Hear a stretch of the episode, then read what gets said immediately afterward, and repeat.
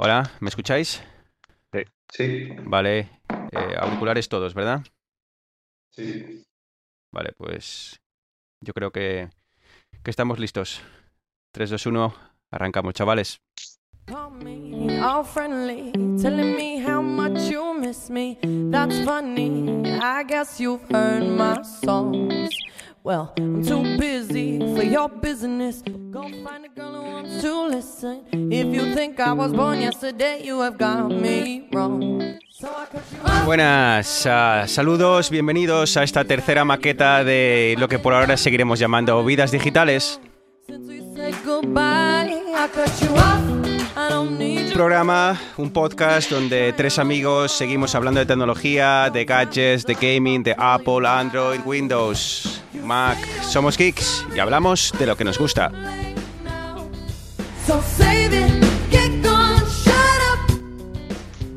Y como siempre, junto a mí tengo a dos buenos amigos. Eh, empezaremos esta vez desde la parte este de la península ibérica. Eneas Puertas, muy buenos días para mí, buenas tardes.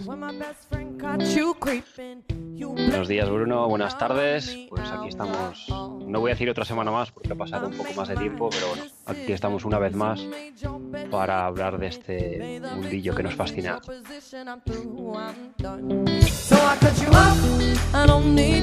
Y como dice Eneas, nos hemos retrasado un poco, se nos ha hecho un poco de noche, pero bueno, aquí estamos de vuelta, que nadie se preocupe, de momento seguimos, seguimos enchufados. Arturo, tú también estás ahí, saludos, buenas tardes para ti. Muy buenas tardes, chavales. Encantado de estar aquí otra vez más. Y nada, un poco agobiado porque ya sabéis que tenemos compañero nuevo en casa.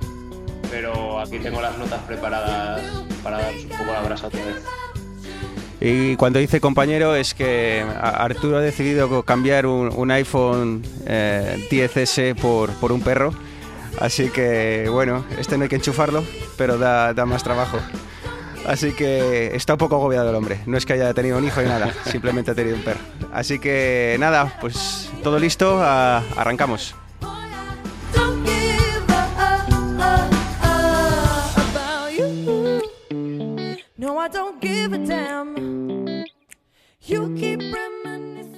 Y bueno, hoy em, vamos a tener un programa un pequeño, un poquito distinto. Ya eh, vamos a, dejar que, que Apple sea la protagonista de- de cada uno de los programas y, y hoy vamos a tocar algunos temas que, que, bueno, eh, son un poco diferentes y que, y que llevamos tiempo con, con ganas de comentar.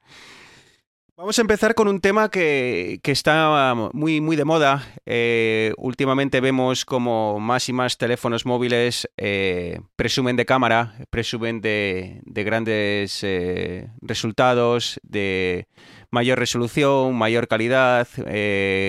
Vemos como Apple está presentando el iPhone con eh, unas nuevas tecnologías en las que te permite hacer el desenfoque eh, gracias a básicamente lo que llaman este machine learning, eh, digamos que pues, vía software. Ahora las cámaras son capaces de, jugar con la imagen y, y simular lo que hasta ahora solo se conseguía con, con las cámaras reflex. Y bueno, es un tema que, que nos lleva apeteciendo tratar desde hace bastante. Y Eneas, que, que está bastante metido en el mundo este de, la- de las cámaras y demás, quería darnos un poco de, luz eh, sobre cuáles son las principales diferencias entre las cámaras clásicas, las cámaras reflex, las cámaras de toda la vida y las cámaras de, de hoy en día, las cámaras que, más se utilizan, que son las, cámaras de teléfonos móviles. Eneas, cuando quieras, ilústranos. bueno, experto nada, soy un mero aficionado a la fotografía con mucho tiempo libre para friquear en páginas de marcas y demás.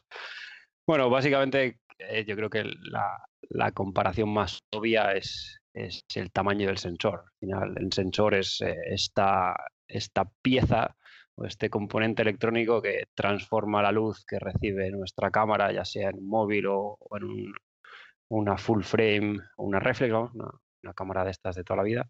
Sea, que transforma la luz en unos y ceros, que es lo que al final eh, genera nuestras fotografías. Entonces, básicamente la principal diferencia es el tamaño. En móviles tenemos eh, sensores bastante pequeños. Eh, por poneros un ejemplo, ahora mismo tengo aquí delante las especificaciones de el, el Google Pixel 3 que acaban, acaban de sacarlo hace, hace nada.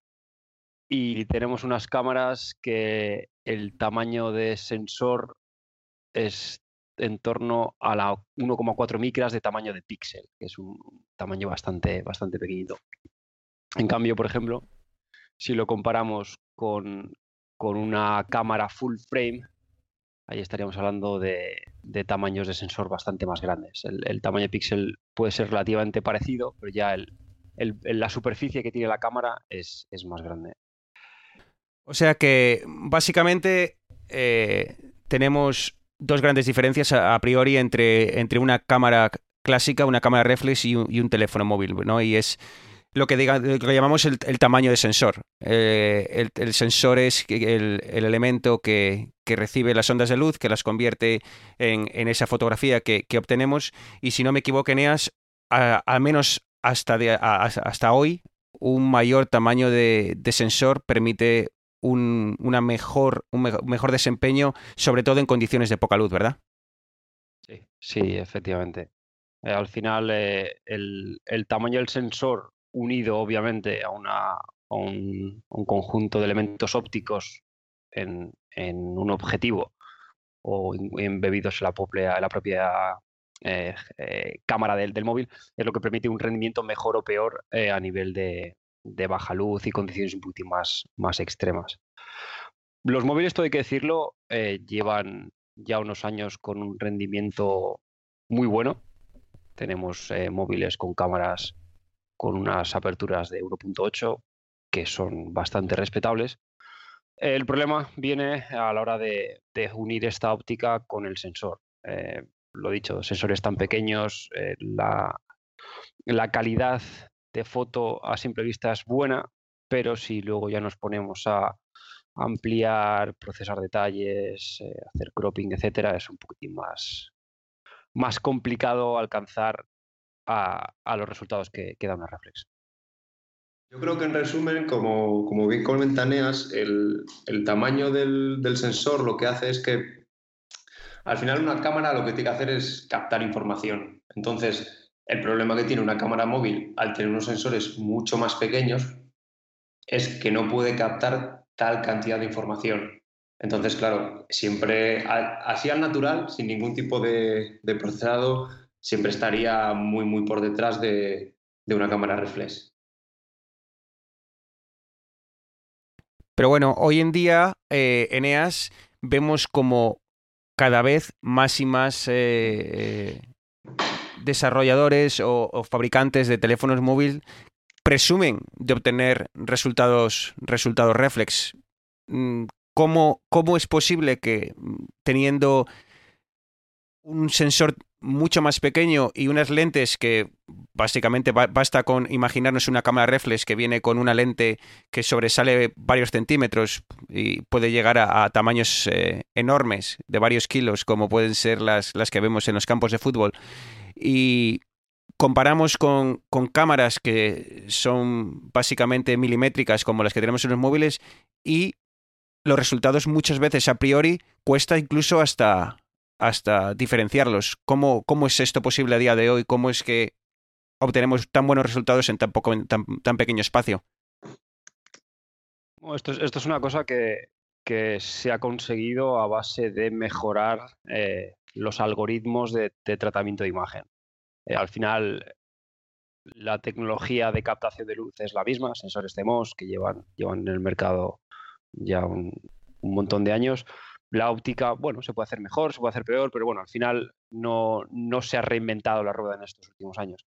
Lo que sí que se ha mejorado, y como hemos visto últimamente en, las nuevas presentaciones, tanto de, de, los nuevos iPhone como de los móviles de Google, como creo que Huawei también eh, mencionó el tema de la cámara en la última presentación, es los algoritmos que una vez tenemos nuestra imagen procesan.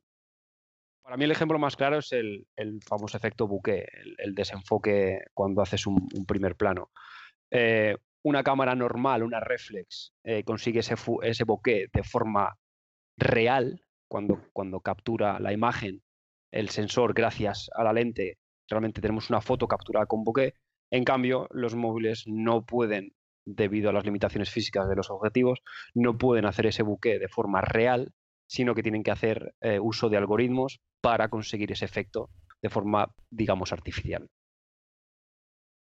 Como indica, como indica Neas, efectivamente los, los, últimos móviles presentados, yo creo que los tres que ha comentado, el Pixel de Huawei y el iPhone, tienen todos un sensor, si no el mismo, muy, muy similar. O sea, se acabó ya la guerra esta que había de los, de los megapíxeles, de aperturas y demás, porque o sea, ha llegado un momento en el que el sensor es el que es, es el que mejor que se puede hacer, que cabe en esas dimensiones que tiene un móvil y por ahí no, no hay margen de mejora.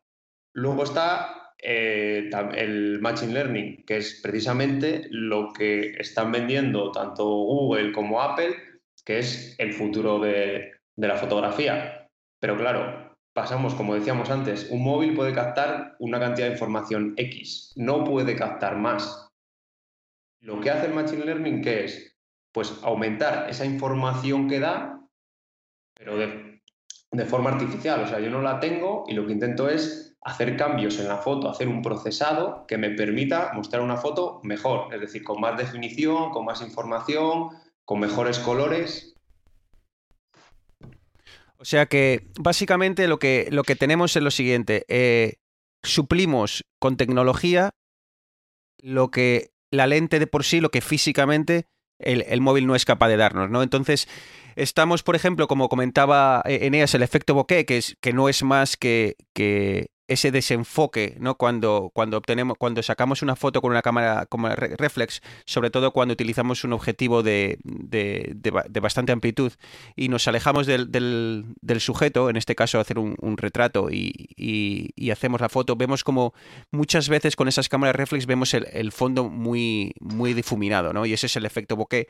Y, y básicamente, pues eso, eh, ahora la, tecnología ha avanzado tanto que el teléfono, tú cuando haces la foto, es capaz de eh, reconocer el contorno de la persona y eh, provocar un difuminado en esa parte trasera para simular ese efecto que con las lentes no es posible obtener. Y este, ahora que menciono el tema de lentes, eh, volvemos a, a, dar un paso atrás y si bien ahora el Machine Learning, esta, esta, inteligencia artificial, es capaz de provocar esos efectos, anteriormente, como las marcas o como Apple inicialmente eh, lo hacías, era eh, utilizando dos cámaras. Eh, entonces colocaba dos cámaras en, en, el mismo terminal y básicamente obtenía diferentes, hacía dos fotos simultáneas y era la forma en la que calculaba el, este, este efecto bokeh, salvo eh, Google, que fue el primero que lo hizo con una, con una sola cámara, y que Arturo, esto hay que reconocérselo, fueron los primeros que lo hicieron con una cámara, fueron los primeros que pusieron en práctica esta especie de machine learning para, para, para el efecto bokeh, para el efecto difuminado, y Apple parece que, sobre todo en el XR, ha plegado, ha plegado velas y, y ha copiado la misma estrategia que, que implementó Google en el Pixel 2 y que ahora vemos también en el Pixel 3. Sí, al final hay que buscarse trucos. Lo que hacía Apple con dos cámaras era como tomar la misma foto, pero ligeramente desplazada. Y utilizando esas dos fotos, eh, o sea, vamos, utilizando esas fotos, lo que hacía era calcular la distancia a la que estaban los diferentes elementos, teniendo eso, pues una foto ligeramente movida. Pero claro, eso era al principio porque al final eran algoritmos de software que eran, estaban programados y que distan mucho del detalle que se consigue ahora con el Machine Learning. Porque, por ejemplo, Apple dijo que para iOS 12 lo que hacía el Machine Learning es, salen, cogen una de las mejores cámaras del mercado que haya y hacen fotos. Y luego hacen la misma foto, pero con un iPhone. Entonces, el Machine Learning se encarga de encontrar las diferencias entre la foto hecha con la reflex y la foto hecha con el iPhone y aprende cómo mejorar para pasar de la del iPhone hasta conseguir una como, como la reflex. Pero luego se producen cosas un poco extrañas, como por ejemplo lo que comentas de que Google con una cámara conseguía fotos mejores que Apple con dos. Pues en este caso, por ejemplo, el XR de Apple, que tiene solo una cámara, también como el Pixel, en determinados momentos consigue un efecto bokeh mejor que el del XS. ¿Pero por qué? Pues porque es totalmente distinto, porque lo que hace el bokeh del XR es buscar caras y difumina al fondo. En el XS el proceso es mucho más complejo porque lo que se hace es un mapa 3D, es decir, la foto tiene los colores de cada píxel, pero también tiene su profundidad. Y en base a eso decide difuminar las partes que se supone que encuentra más alejada. Pero claro, esto es más complejo y muchas veces el resultado es peor que con el XR, que simplemente busca una cara y difumina lo demás. Sí, al final con, con, el software es la versatilidad que te da, que no estás limitado a, una óptica en concreto y a unas características en concreto, sino que te permite tener esta, esta versatilidad. ¿Cuál es el problema? Que donde no hay cierta información, donde tú tienes que inventarte cierta información, al final no, no llegas a ser tan preciso o no llega. Los resultados, sí, seguramente a simple vista, si comparamos una foto hecha con, con, un, con un, iPhone o con un Pixel 3 o con un Huawei eh, Mate 20 Pro, seguramente a simple vista las fotos digas, hostia, pues, el, el, móvil tiene un resultado casi, casi igual o, igual que la reflex. Si luego seguramente si nos ponemos a ampliar la foto, gente que sepa más de fotografía, yo no tengo mucha idea de, tema de, revelar fotos y demás, seguramente es, muchísimo más sencillo el postprocesado eh, de una foto hecha con una reflex para obtener muchísimos mejores resultados que lo que podrás obtener con, con una perdón, con un, con un móvil. No hay más que verlo, por ejemplo, las, las fotos de Instagram, ya que todos somos eh, vividores de este mundo de filtros y demás. Eh, los filtros quedan muy bien, eh, consigues que un atardecer se vea súper rojo y súper demás, pero si luego amplias la foto está un poco hecha trizas. Entonces, ese es el, el cambio que hay que a día de hoy eh, vamos en buen camino, obviamente, pero todavía queda mucho para que el software sea capaz de, llegar a los resultados de una reflex.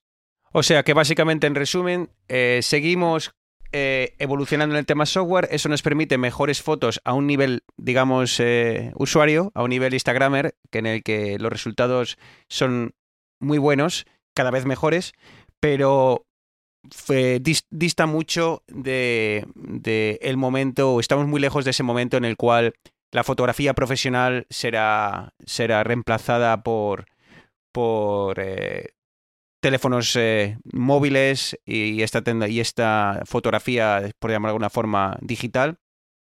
Y, y, bueno, Neas, no sé si te queda algo. ¿Hacia dónde va, hacia dónde va esto? ¿Tú crees que llegaremos a un momento en el que eh, acabaremos reemplazando eh, la fotografía clásica o, siempre, o siempre estaremos eh, ahí con un, una pequeña diferencia que al profesional le será todavía insalvable? Sí, a ver, yo creo que siempre va a estar diferenciada la gama profesional de la gama de consumo. Eso es algo que ya no, ya no solamente tema de fotografía, sino tema de vídeo, instrumentos musicales, equipamiento de ordenadores, coches al final la gama de consumo y la gama profesional eh, suelen estar bastante diferenciadas. Eh, ¿Qué es lo que está pasando? Que en el mercado de las cámaras digitales, las DSLRs, estamos en un punto al principio en el que se cogió el concepto de la cámara eh, de película de toda la vida y se cambió la película 35 milímetros estándar, se cambió por un sensor digital. Perdón. Entonces, con esto se dio el primer paso hacia la digitalización de la fotografía. Esto estamos hablando de, no sé, 10, 15 años, cuando empezaron a salir las, las primeras eh, full frame. Eh, todos conocemos Canon, Nikon, Sony. ¿Qué es lo que ha pasado ahora? El, tener un, un, cristal, un espejo en estas cámaras de SLRs que, que tiene que moverse cada vez que eh, disparamos, era una pieza más que podía romperse, una pieza más que podía coger polvo, etcétera, etcétera. Entonces ahora el mercado está evolucionando todo esto hablando de, gama, digamos, más profesional. Al final, las cámaras compactas eh, siguen siendo las mismas. Hacia em, un nuevo tipo de cámara que se llama mirrorless. Básicamente, como dice la, palabra en inglés, es una cámara sin espejo. A nivel estético no se diferencia mucho de las cámaras normales. El cuerpo es quizás un poquitín más ligero, pero por lo demás es como una Canon, una Nikon, es, exactamente igual.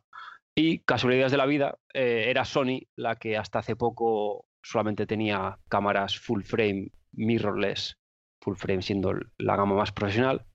Y hace cosa de un mes, eh, tanto Canon como Nikon eh, anunciaron sus cámaras full frame mirrorless. La Canon EOS R para, para Canon y las Nikon Z7 y Z6 para Nikon. O sea que vamos a lo importante. Yo quiero comprarme eh, una cámara, quiero hacer mis fotos, eh, no busco nada profesional. Hasta, yo me acuerdo hace unos años, eh, hubo el boom de las cámaras reflex, todo el mundo tenía una cámara reflex. Llegado a este punto, por ejemplo, Arturo, o, tú, Eneas, que te has estado en esta, en esta disyuntiva hace poco, podemos decir que a un nivel, digamos, usuario, el móvil está prácticamente es capaz de darte un 90% de los resultados que puedes obtener. ¿Merece la pena la inversión en una cámara reflex? ¿Merece, la inversión, merece más la pena la inversión en un móvil un, poco de, gama superior y ahorrarte la cámara? ¿Cómo lo veis? A ver, yo, y hablo más por algo personal, con un móvil, tampoco soy, he sido nunca entusiasta de la fotografía. Me gusta hacer fotos y me gusta, pues, lo típico de que lanzo una y que no te haga hacer ocho fotos para que me quede bien. Y yo creo que a día de hoy eso lo hace de más y de sobra un móvil. Hombre, tienes que meter en gama alta, pero para mí lo hace de más y de sobra un teléfono y luego el teléfono. ¿Cuál? Pues aquí he visto, de hecho, varias comparativas para preparar el programa este. He visto varias comparativas de, del Pixel, del iPhone, de los últimos de Huawei. Y al final, debido a esta parte que estamos comentando, de la fotografía digital y de que luego se le mete un montón de procesado, al final te decían, pues es cuestión de gustos, de, porque en unas fotos el iPhone tiende más a falsear colores, en otro saca las fotos, el Pixel saca las fotos más oscuras, o sea, no hay algo, algo definitivo.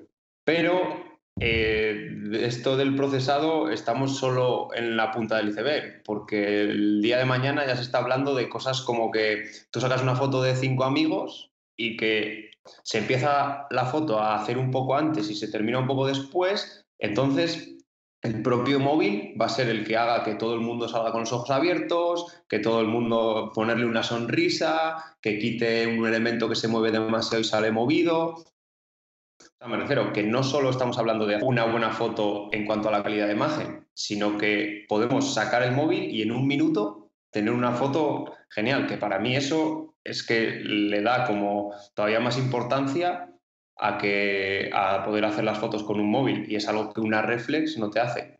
Que a lo mejor para un profesional el futuro está en tener las dos, o sea, en tener una reflex que sea capaz también de hacer procesado. Lo que pasa es que me imagino que sea más complicado y por supuesto será carísimo. O sea que al fin y al cabo eh, lo que vemos es que la telefonía, la, fotografía en la telefonía móvil lo, que nos hace es nos simplifica un poco la vida a, costa de una rebaja de, en, la calidad, pero que muchas veces para el tipo de foto en el que realizamos, no estamos haciendo, usando el móvil para hacer fotografía deportiva, por ejemplo, eh, es, es nos, nos, puede llegar a merecer la pena. No tanto en el tema económico, porque estaba yo aquí haciendo mis cuentas rápidamente. Bueno, siempre te puedes. No sé cuánto estará ahora una cámara reflex eh, a nivel eh, bajo, eh, pero me imagino que esté en torno a los 400, 400 euros. Un, una, un, teléfono, puedes comprarte un teléfono móvil gama media por unos 200. O sea que si pones ambas cosas juntas, no te va a sobrepasar el, precio de un, de un, teléfono gama alta, como puede ser un iPhone eh, de los actuales o un Samsung de los actuales, un Pixel. Así que sin, no tanto por el tema económico, pero Eneas yo creo que es más esa comodidad, eso, es, eso de hago una foto, me hace varias, me detecta cuando todo el mundo tiene los ojos abiertos, eh, me evita el llegar a casa, tener que descargar las fotos, elegir cuál es la buena, todo ese tipo de cosas, esa comodidad es lo que a día de hoy eh, nos está dando la, telefonía, la fotografía en la telefonía móvil. Sí, sí, yo creo que es eh, lo, lo importante en este aspecto es el para qué quiero la fotografía. Si es una fotografía fast food, por decirlo de alguna manera, quiero hacer una foto de esto que está pasando ahora, quiero subirlo a Instagram, quiero mandárselo a, a mi familia, quiero simplemente un, un recuerdo rápido. Perfecto, telefonía móvil, estamos viendo unos resultados geniales, eh, tienen la, la, conveniencia de que es un, un, aparato que tienes en el bolsillo, eh, perfecto. Si lo que quiero es irme de viaje, quiero hacer foto de paisaje, quiero realmente trabajarme esa foto, una foto en, condiciones de baja luminosidad, que quiero jugar con los colores, quiero que tenga una exposición larga para captar el movimiento de las luces, eh, fotografía de, toda la vida, fotografía digital. Hablando un poquitín de, eh, para cerrar este, este tema, eh, precios es un poco relativo, es decir, podemos irnos a una gama de entrada reflex, una EOS 850, creo que es la última que ha sacado, que es una gama baja media con un 1855 objetivo estándar, puede andar rondando los 700 euros precio, precio de iPhone más o menos. Pero si ya nos vamos, por ejemplo, a una gama más profesional, que ahora mismo estoy viendo aquí un anuncio de un eh, objetivo fijo 85 milímetros focal 1.2 de Canon que vale 1.400 euros. Entonces, en el tema de la fotografía, el cielo es el límite. Pues como las tarjetas gráficas. o sea que. Pero luego el iPhone es caro. Hombre, no vamos a entrar en ese debate, pero eh, la, la, fotografía, en definitiva, a nivel profesional, los objetivos, las cámaras se disparan. Uh, hablamos de cuerpos de más de 6.000 euros perfectamente uh, a nivel profesional. Entonces, bueno, obviamente, de momento estamos muy lejos de competir. Eh, en otro, otro día hablaremos del tema del vídeo, porque hemos visto incluso hace años, con, con iPhones eh, bastante más, antiguos, eh, cortos o películas hechas solo con iPhone y los resultados eran espectaculares. O sea que eh, yo creo, y Inés estarás de acuerdo, muchas veces lo de menos es eh, la, la, cámara, la, el, el objetivo que tengas, el móvil que tengas. Al final la clave en la fotografía es el que hace la foto. Y más eh, podrás tener la mejor cámara del mundo, pero si no sabes, eh, no tienes ese ojo para, para hacer una fotografía, eh, de nada te va a servir. Así que gracias Eneas por esta pequeña introducción. Seguiremos hablando de este tema porque a mí me, me interesa muchísimo y cada día vemos más, más eh, novedades y, y, más mejoras en, en, esto de la, de la, del procesado digital. Y yo creo que con esto lo damos por, por cerrado hoy y podemos saltar en, en, el próximo tema que vamos a hablar un poco de la manzana, de la manzana mordida. Ya llevamos demasiado tiempo sin hablar.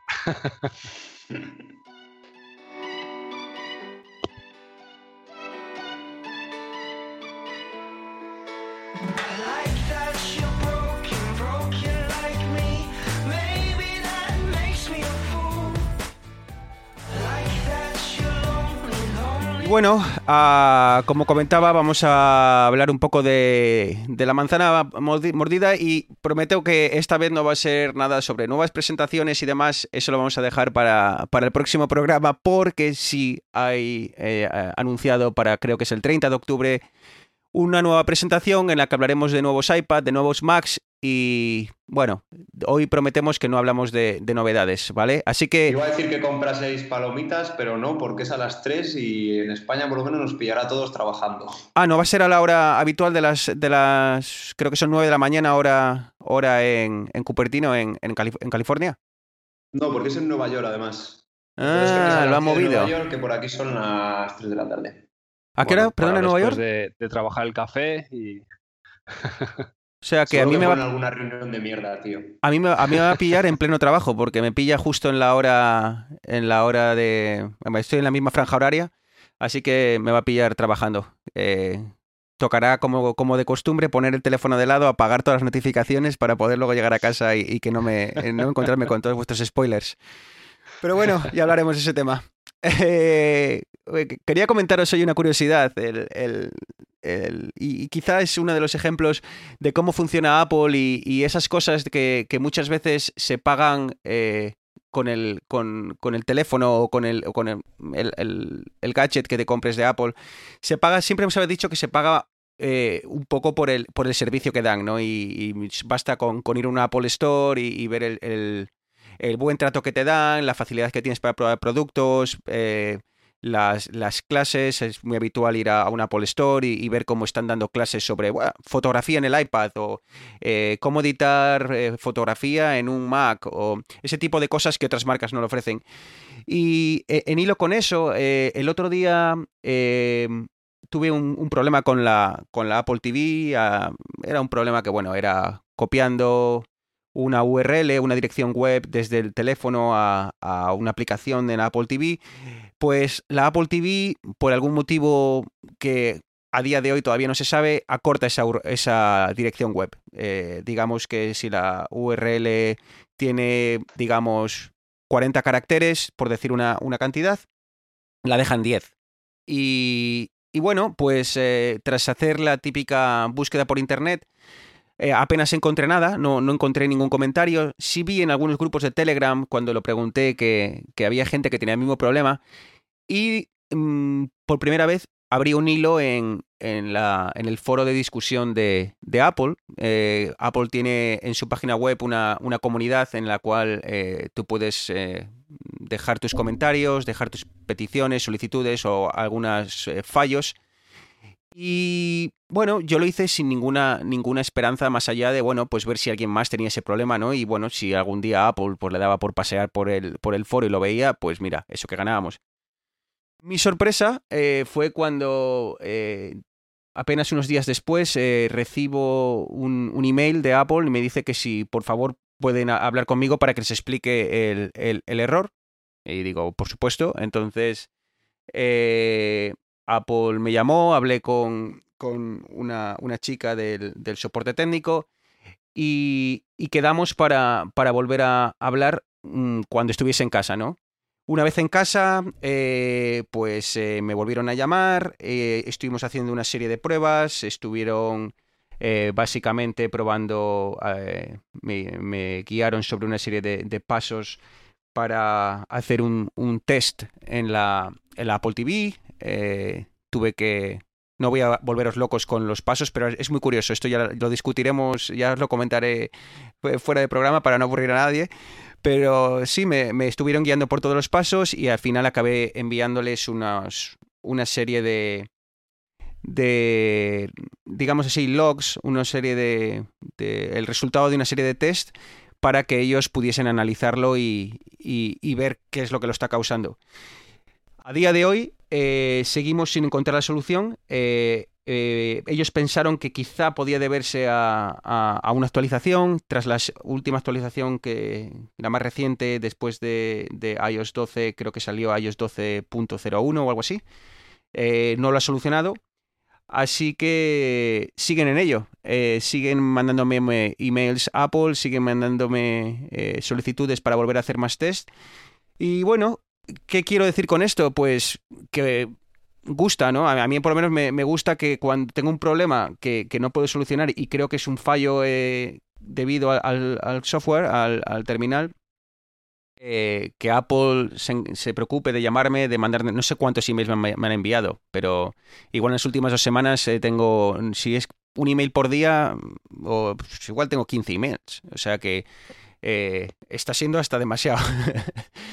Pero bueno, que quería comentároslo, me parece curioso y, algo que, me gusta de, Apple, ¿no? Ese servicio técnico que tienen y esa cómo, intentan pues solucionar todos esos problemas que muchas otras marcas, no, no quiero dar nombres, pero no me imagino otras marcas eh, coreanas eh, que puedan llamarte a casa, ¿sabes? A, preguntarte que por favor eh, les expliques detalladamente que, cuál es el problema, que van a hacer todo lo posible por mandárselo a, los ingenieros, a los desarrolladores del sistema operativo para intentar solucionarlo.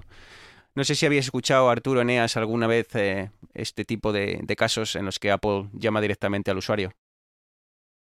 No, yo no tenía, no tenía conciencia o conocimiento de este, de este tipo de, funcionamiento. Lo que sí he tenido la, la, ocasión de, probar de primera mano el servicio de las Apple Store a nivel de, de reparaciones, servicio técnico y demás, y tanto presencial como por teléfono cuando llamas para concertar cita, como para darte soluciones, yo siempre he me parece un servicio de 10. Es algo que no tienen por qué hacerlo, porque como, tú dices, otras marcas te venden su cacharrito, te dan el año de garantía que te cubre lo mínimo y a partir de ahí ya te las arreglas. Pero sí que, sí que es cierto que con Apple, cuando vas a una Apple Store y arreglar algo, la gente sabe de lo que está hablando, te hacen preguntas, oye, has hecho esto, haz lo otro, oye, déjame que te miro, qué tal, que no sé qué. Eso sí que se agradece, se agradece el, trato y la, y la facilidad y, el, y la seguridad con la que, con la que tratan los productos y, y cómo realmente se ve que, que les gustan tanto o más que, que como a ti. Ahora está, está Arturo ahora con el pecho hinchado, ¿eh? diciendo, mira esto chicos, os lo tengo dicho, ¿eh? Os lo tengo dicho, comprad de la manzana. Yo quería decir del, respecto a lo que dices del foro en el que escribiste tú, sí que algunas veces tengo algunos problemas tanto de uso como de desarrollo. Y sí que veo que muchas veces contestan como los propios de Apple, que bueno, esto también lo hacen en Orange, en Vodafone, en los foros también, pero bueno, muchas veces contesta el propio, de, propio personal de Apple diciendo directamente, pues mira, tienes este problema, luego conocemos y, y tienes que hacer esto. Y luego, como comenta Eneas también, en las propias Apple Store yo siempre he tenido buenas experiencias. De hecho, el otro día me enteré, porque por ejemplo, hay mucha gente que piensa la de, va, voy a ver si hago una estrategia y a ver si le caigo bien al empleado y consigo que me lo cambien o, no. Yo creo que, la gente, que hay mucha gente que, que cuenta eso. Y hablándolo con un chico el otro día, me dijo que no. Dice que está, o sea, vamos, con un chico, con un empleado del Apple Store, me dijo que no, que eso depende del fallo, está estipulado. Además, no sé si habéis sido últimamente, lo conectan a su al servidor que tienen allí dentro y te hacen un test de arriba abajo y ellos saben perfectamente si ha sido un daño accidental, si ha fallado el software, lo saben de más y de sobra. No es que vayas allí y digan, ah, pues este me ha caído bien, pues le voy a cambiar esto. Porque yo, por ejemplo, fui a los AirPods porque uno me sonaba más bajo y me cambió los dos la chica. Y yo me quedé, digo, pues le habré caído bien. Pero no, el otro día, el otro día me confirmaron que, es, que está estipulado no sé por qué o no sé qué verían en el AirPod, en mis iPods para cambiarme los dos, pero, pero es algo que, está estipulado. Incluso también me pasó con un ordenador del curro que, como sabéis, es súper... En los últimos no se puede, pero en los anteriores MacBook Pro se puede cambiar el disco duro. Pero claro, es un disco duro gama alta que es súper caro y en Apple todavía más, en el servicio técnico oficial.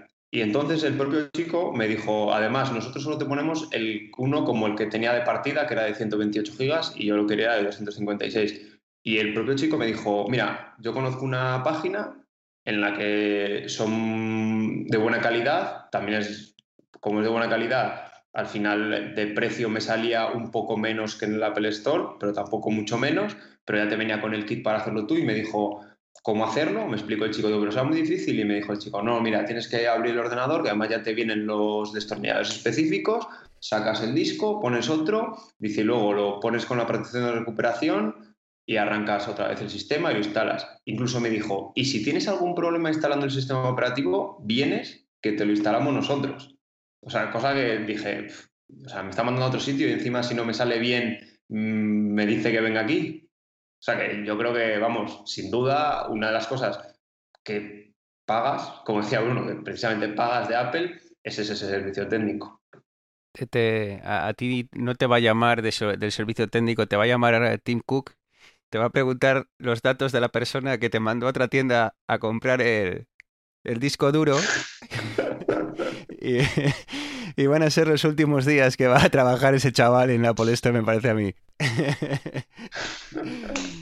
Pero bueno, no, la verdad es que el servicio técnico es, bueno, no es el que era antes. Eh, ahora, como dice Arturo, siguen, hacen una pila de, checks, eh, de, test cuando, cuando tienes un fallo. Y muchas veces es, sorprendente. Simplemente te dicen, conéctate a la, al, al wifi de, de la tienda y, te conectas con el teléfono y de repente te llega una notificación y te dice, das permiso para hacer un test.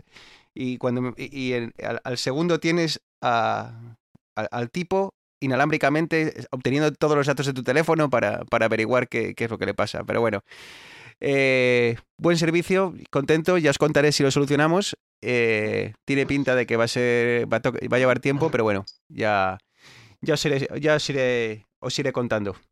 Y... Diles que tienes un amigo que sabe un montón de desarrollo de iOS, que si les interesa. Que si les interesa para, para trabajar en Apple Store o para, o para de- No, no, trabajar no, en, en no, Cupertino. no. Bueno, Trabajar en, en Apple Store tiene que ser una, un coñazo bueno, ¿eh? Porque, o sea, tiene mucho de Por mucho glamour. descuento que tengan. Ya, bueno, todo el descuento que, tienes tú quieras, Para aguantar. pero hay que aguantar ahí, porque encima no puedes, eh, tienes que mantener la sonrisa de Apple, no puedes, eh, esa sonrisa especial. Todo tiene que hacerte mucha ilusión. Eh, hola, muy buenas, en- mi pantalla se ha roto y tiene que darte una ilusión enorme y, de- y decirle que no pasa nada, que es prácticamente culpa de Apple, que por ello solo te van a cobrar 200 pavos. Y, pero bueno, y, muchas veces están, no sé, en, las de, la de Madrid o las de Barcelona, que, son bastante grandes, pero tengo siempre la sensación de que están hasta arriba de gente. Es bas- bastante agobiante. No sé si, si cómo está la, de, la, de, la de Madrid y, la de, y la de Barcelona, Eneas. La de Barcelona da asco acercarse a la Apple Store. Entiéndese asco por la gente. O sea, es, Además, como es. eh, ha llegado un punto que es como los Starbucks. Como tiene wifi gratis, todo el mundo que viene a Barcelona de vacaciones, pues acaba el Apple Store para hablar con su familia o con quien sea. Y es un, es un caos. O sea, yo estoy pensando cuando, cuando salga el XR, estoy pensando en cogerme un par de horas un día entre semana y acercarme a las 10 y media, 11 de la mañana, que esté medianamente vacía para poder ver el móvil tranquilamente. Has, di- has dicho XR, ¿eh? Ah. Sí, no, es que a mí el, el 10 no me, no me acaba de. No, no me ha calado el, el 10. A mí tampoco, XR. a mí tampoco me ha calado el XR. A ti te ha calado comprarlo, ¿no, Bruno? Espero que este, este podcast no lo escuche una persona que vive conmigo. estoy, estoy dilatando el momento en el que llegue el, iPod, el, el iPhone XR a casa. Pero bueno, ya os contaré. Uy, vaya, se habrán confundido. o sea. Ya, me acaban de llamar de Apple, debe ser por el error del Apple TV que me han regalado un iPhone eh, Para 10R. ¿eh? compensar. Así que bueno, el, el viernes que viene pasaré por la tienda a recogerlo. Ah, pues nada, eh, esto, esto es eh, todo de momento en el tema Apple TV, en el, en el tema servicio técnico, ya os iré contando si la cosa se soluciona.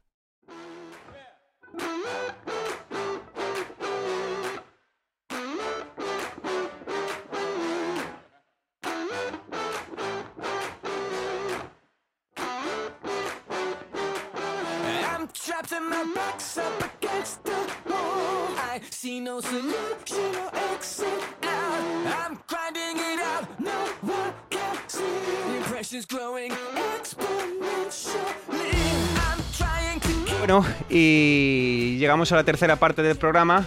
eh, tras eh, estos pequeños eh, historias sobre cámaras, historias sobre Apple, historias sobre servicios técnicos, eh, vamos a tocar un tema que dejamos a, a- medias o que apenas pudimos tocar la, la última vez por, por temas de tiempo.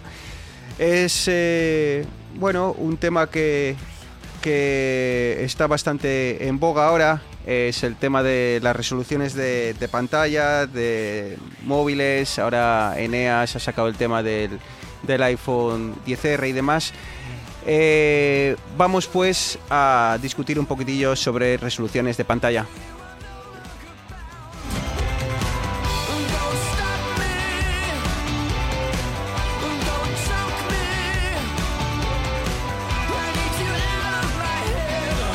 Arturo, ¿cómo, ¿qué nos tienes que contar sobre resoluciones de pantalla ahora que hay tanta discusión sobre si el iPhone 10R viene con la misma resolución del iPhone 4, si tal móvil chino viene con 4K, si viene, otro viene con 2K, qué es todo esto de las resoluciones, qué son las CAS, qué son las PPI, qué es todo esto?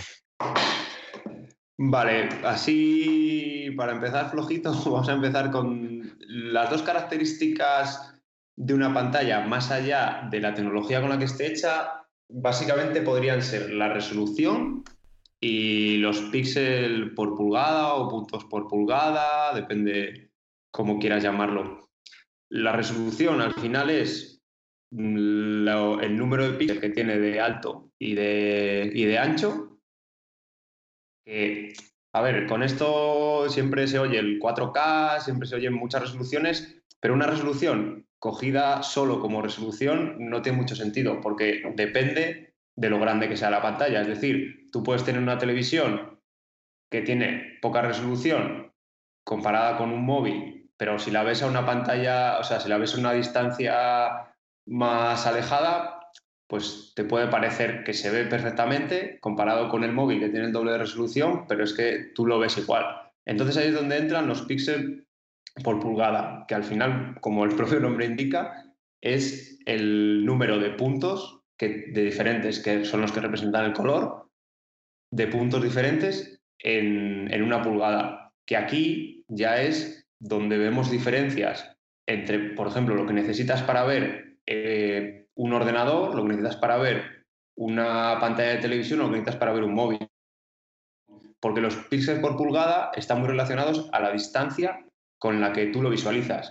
Es decir, tú no sé cuáles son exactamente las cifras porque cada uno te vende lo que, lo que le apetece, pero por ejemplo Apple empezó a hablar en el iPhone 4, creo que fue, de, de la pantalla retina. ¿Y qué significa retina? Para ellos era una pantalla que tú, viéndola a la distancia que ves un móvil, no logras diferenciar los píxeles. Entonces luego extrapolaron esto a los ordenadores. Los, creo que fue el MacBook Pro el primero que vino con esta pantalla retina, pero claro, te pones a analizar y el MacBook Pro tiene varios píxeles por pulgada menos que un móvil. ¿Por qué? Pues porque tú un ordenador no lo ves a la misma distancia que un móvil. Luego aquí, pues la guerra de números. Como comentábamos antes en, en las cámaras, pues hubo un tiempo en el que todo el mundo, pues yo tengo 200 mil millones de megapíxeles, yo tengo una apertura de no sé cuánto, parecía una guerra de cifras. Entonces en los móviles pasa exactamente igual y tenemos móviles que incluso de gama media con unas resoluciones estratosféricas que yo a mi juicio no tienen mucho, mucho sentido, porque por ejemplo tener mucha resolución implica un mayor consumo de esa pantalla, porque tienes que refrescar muchos más píxeles entonces tu móvil consume mucho, mucha más batería. Y con los píxeles por pulgada pasa tres cuartos de lo mismo. El ojo humano llega a una resolución o a ver unos píxeles por pulgada, pero no es capaz de ver más. Es, decir, por muchos más píxeles que metas en, en ese mismo espacio, el ojo humano no es capaz de distinguirlos. O sea que eh, al fin y al cabo, cuando vemos que una resolución, por ejemplo, es, yo qué sé, 1920 por 1080, ¿no? Eh, ¿Qué es lo que significa realmente? Pues eh, básicamente es que hay 1080 líneas horizontales, dividimos, si podemos dividir la pantalla en 1080 líneas horizontales, y cada línea tiene 1920 puntos. Cada punto es el que se enciende o se apaga para producir la imagen. Entonces, ¿A qué se refiere y cuál es la clave que está haciendo mención Arturo? Los píxeles por pulgada. Entonces, eh, claro, si tienes una pantalla enorme y metes 1080 eh, líneas horizontales, eh, el resultado no va a ser el mismo que si esas 1080 líneas las concentras en una pantalla de móvil, ¿no? Entonces ahí es cuando, cuando entra esa densidad de puntos por pulgada, ese PPI, PPI que, que tanto está comentando eh, Arturo, y que a día de hoy es eh, debate en, todo, en toda la, industria, sobre todo con el lanzamiento del iPhone 10, eh, 10R, que pese a su precio, sigue con unas resoluciones y bueno, con una resolución un poco mayor, pero unos puntos por pulgada inferiores a móviles de, otros, de otros años. Sí, además, yo creo que, el, la industria en general de, la telefonía móvil eh, ha llegado a un estándar de facto, una resolución estandarizada que, hasta hace muy poco era la Full HD. Salvo creo que los iPhone, el resto de móviles de gama alta, bueno, y creo que, creo que los iPhone Plus sí que tenían esa resolución. Todos eran Full HD, 1920 por 1080. Eh, lo mismo que la mayoría de las televisiones que tenemos en casa. Entonces, digamos que ese era, el estándar que había. Eh, con la mejora de las tecnologías pasamos a 2K, que básicamente es. No es dos veces 1080, es cuatro veces 720, pero bueno, es casi el doble. y 4K, que 4K realmente es 2x2 eh, en cuanto a resolución 1080-1080 por 1080-1080. Entonces, ya habíamos establecido que el estándar era HD, Full HD era, el estándar. Y luego ya si queríamos irnos para arriba, pues ya teníamos 2K, 4K, incluso hay móviles con 8K. Eh, para mí lo que está haciendo Apple es un poco ir a contracorriente de, la industria. Mm, tienes el iPhone 10S y 10S Plus, o 10S Max, o no me acuerdo, el grande, que ya tienen una resolución más grande, tienen mayor densidad, y mm, sacas un móvil económico, ¿vale? Eh, nos intenta vender. Entre comillas. entre comillas, por 850 euros, que es un precio totalmente asequible para todo el mundo. Me estoy imaginando ahora a nuestro amigo Odriozola eh, escuchando que un teléfono de 800 euros es, eh, es económico. y nos meten una pantalla que es que no llega ni a Full HD. Y no estamos hablando de limitaciones tecnológicas, porque sea complicado fabricar una pantalla de 6,1 pulgadas en Full HD. Es simplemente porque no les da la gana. Porque si ya a ese móvil le pone una pantalla Full HD, sinceramente se come al, al XS o al 10S. Si no nos importa ya tema de, de pantalla LCD o LED. Pues te voy a contar una cosa, Neas. El iPhone, o sea, los Plus son Full HD su panel, por un tema de que, por ejemplo, en el LCD no se pueden hacer resoluciones extrañas, ¿vale? O sea, hay que como que mantener un estándar de la industria y no se pueden fabricar paneles ad hoc para resoluciones. Pero Apple internamente utiliza otra resolución por el tema de mantener las proporciones, ¿vale? Para que se vean los títulos y todos los elementos al programar, que eso, bueno, me meto un poco en mi campo, que es algo que en Android es horrible, porque según hagas el tamaño de fuente, en unos móviles queda bien, en otros no, pero Apple eso lo tiene estandarizado y el Plus tiene un panel HD efectivamente, pero lo que hace es reescalar de la resolución interna que tiene, que tiene el móvil. Entonces yo creo que por eso, por mantener esa concordancia, le han metido ese panel al, al XR para poder seguir manteniendo las proporciones pero en un panel que es, creo que es un poco más pequeño, creo que es igual de ancho, pero no es igual de alto que, el, que los Plus. Sí, pero me veo un vídeo en YouTube y con mi iPhone 6 no puedo verlo ni casi en 720p. Y con el iPhone XR exactamente lo mismo. Y en cambio te vas a un Galaxy S8 y sí, a nivel de fuentes lo que quieras, pero te estoy, ya estoy hablando de, consumo de, de, contenidos te pones un vídeo en 4K y creo, no sé si es 4K o 2K, pero bueno, puedes ver vídeos a muchísima resolución. A mí eso me parece un fallo muy grande. Eh, creo que lo he comentado varias veces.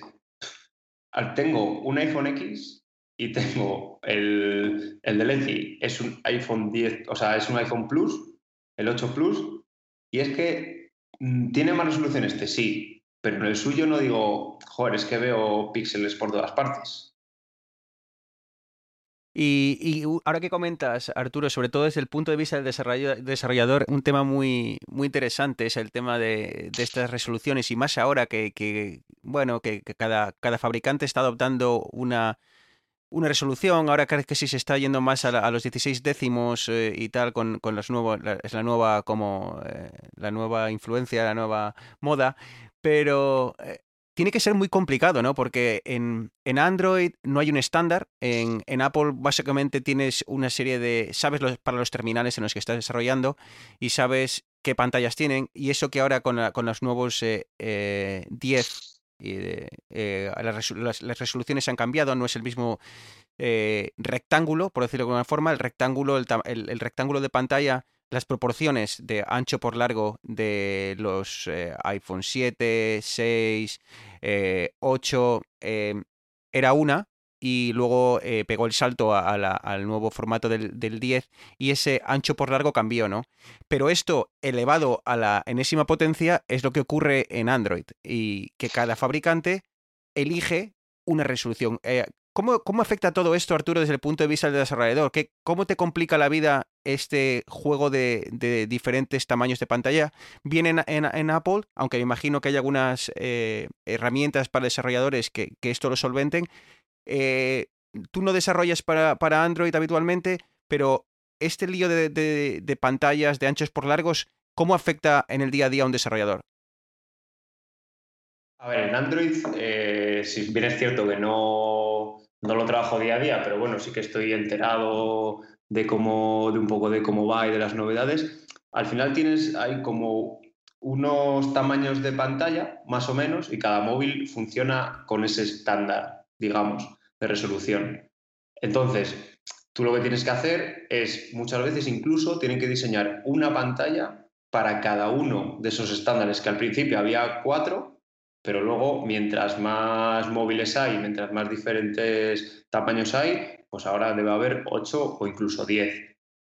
Esto en Apple, la verdad es que, o sea, para iPhone es muy, muy sencillo, porque lo que hace es, la primera pantalla, él le llamaban por uno, es la resolución por uno, luego la pantalla retina es por dos, y los plus y los X funcionan en por tres.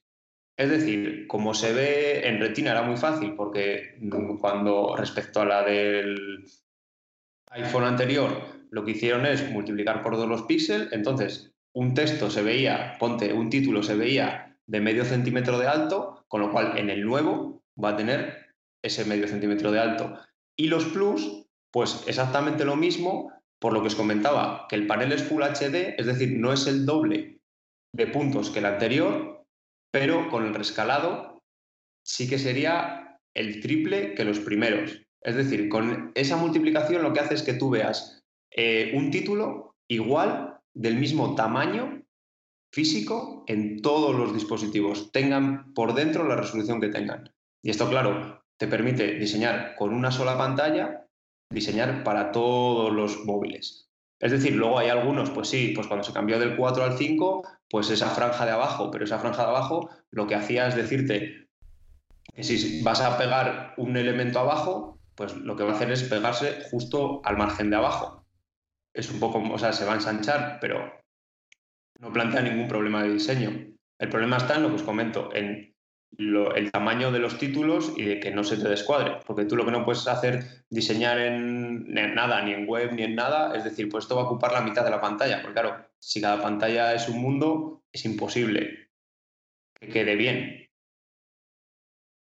Sí, esto, esto es uno de estos puntos que coincido contigo en que hacen la, vida más sencilla y es una de las razones también por las que yo no he vuelto a tener Android. Mira que me lo he planteado ahora sobre todo que llega ya un poquito al final del ciclo de, mi móvil y me toca renovar y demás. Digo, bueno, yo estoy ahí y se me, y se me compró un, un Samsung, un Sony, un... Pero al final es Android perdónenme los fans de Android, pero a mí me recuerda un poco a Linux. Sí, un producto muy versátil, muy custom, puedes hacer lo que quieras, pero al final siempre me da como la sensación de que no acaba de estar bien pulido.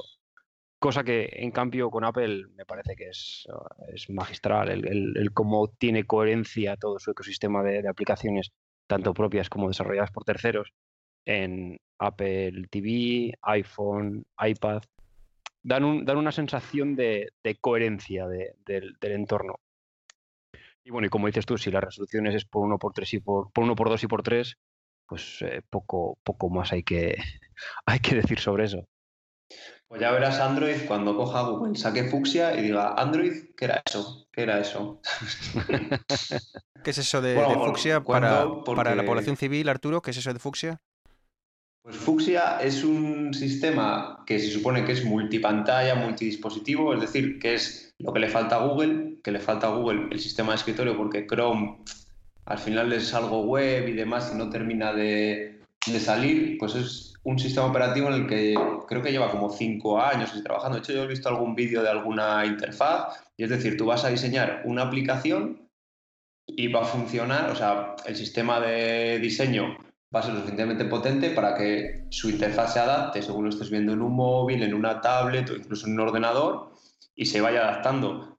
Y vamos, los rumores son que Google va a abandonar bastante más pronto que tarde Android para, para centrarse en Fuchsia, que además no tendrá, como tiene Android ahora, no funcionará sobre una, sobre una máquina virtual, con lo cual será 100% nativo irá muchísimo más rápido y también le va a quitar el problema que tiene ahora de los fabricantes. Es decir, un fabricante podrá crear un móvil y cuando Google actualice Fuchsia, todos los móviles que utilizan Fuchsia se podrán actualizar porque sus drivers no serán dependientes como es ahora. El problema de ahora es que Samsung saca un móvil nuevo con unos drivers para la versión de Android 7.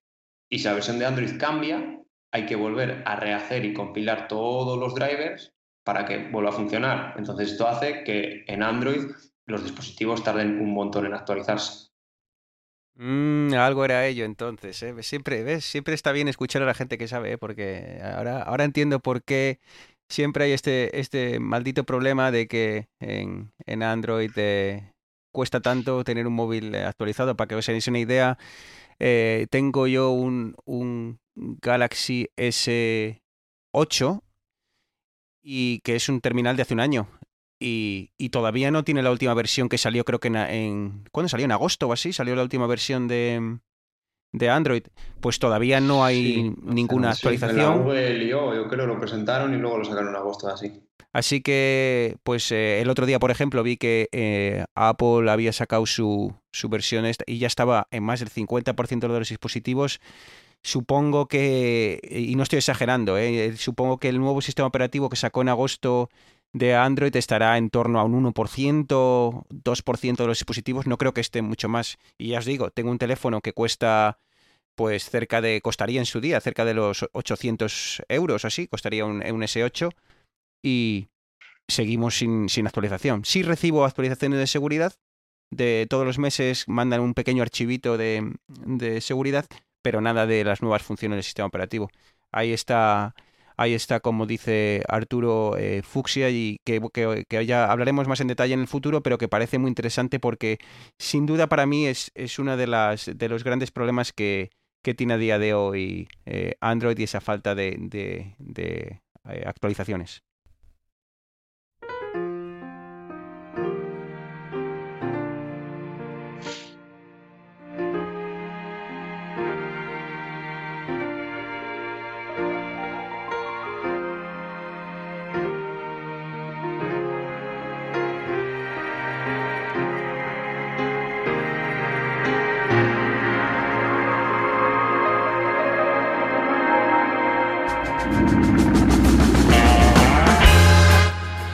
Bueno, eh, nos vamos acercando ya al final de- del programa. Y bueno, pues tercera maqueta. eh, esta un poco más complicada porque nos hemos metido en temas un poco más difíciles de, explicar, un poco más eh, difíciles de, de digerir eh, para la población civil. Pero que bueno, eh, seguimos apretando tornillos, seguimos eh, intentando mejorar y, bueno, esperemos que a los que lo escuchéis, pues bueno, os, eh, os parezca interesante y que sobre todo nos deis feedback, que es el objetivo de estos, eh, de estos programas. Eneas, ¿qué tal te has sentido a la vuelta tras creo que tres semanas de inactividad? Porque hay que decir que tenéis una agenda eh, que ni el rey de España, ¿eh? Madre mía, lo que difícil que es eh, co- concertar con vosotros. Hoy es fin de semana, estoy aquí, eh, son es, eh, las 10 de la mañana, empezaba a grabar aquí.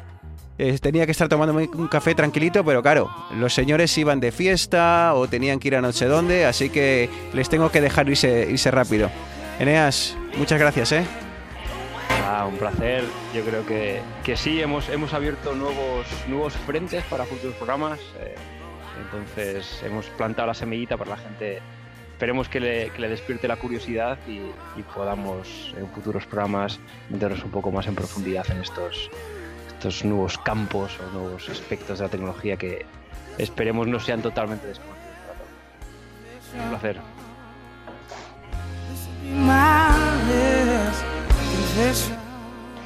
Y bueno, ah, gracias Eneas, eh, gracias por currarte estas eh, explicaciones que esperemos gusten y sobre todo repetimos una y otra vez, dándonos feedback porque es la única forma de, mejorar. Arturo, muchas gracias a ti también. Disfruta de, de tu nuevo compañero de habitación. Hablo del perro. Eh, lamento que esta nueva adquisición eh, limite el poder adquisitivo para, para comprarte un nuevo juguete de la manzana y disfrutar de, de tu análisis y aquí, pero bueno, es algo que entendemos y que, que respetamos. Así que bueno, seguirás eh, teniendo el 10, el, serás, seguirás al menos por una semana quien tiene el, el terminal más moderno de, de la manzana, pero ya te digo, solo por seis días. Pues muy bien como siempre. Como comentáis, hoy nos hemos metido un poco más en las catacumbas de la tecnología, pero bueno, espero que no se haya hecho demasiado pesado. Y que sepas que cuando sigo entrando en algún Apple Store, que mm, la verdad que no porque yo quisiera, sino que estas dos semanas he ido como tres veces por curro y por otras cosas, el, los, el Apple Watch 4 me sigue poniendo ojitos, ¿eh? Eso que lo sepáis. Y nada, pues eso, que la gente, que a ver si, si recibe este episodio un poco más técnico, como ha recibido los demás, uy, perdón, como ha recibido los demás y que esto siga para adelante, a ver si logramos cuadrar agendas y que no se nos vaya tanto en el tiempo. Y muchas gracias a los dos.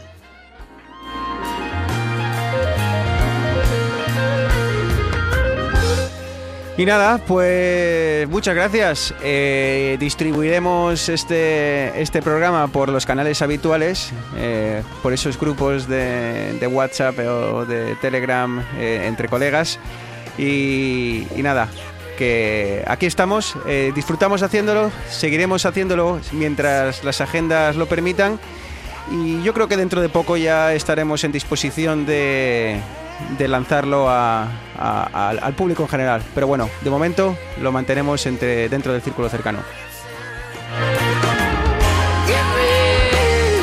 Que, y sepáis que esto sigue siendo vidas digitales, pero como digo, eh, hasta dentro de poco, cuando decidamos un nuevo nombre para la criatura, pues dado a, dado diversos problemas técnicos ajenos a nosotros, pero que nos obligan a, buscar un nuevo nombre.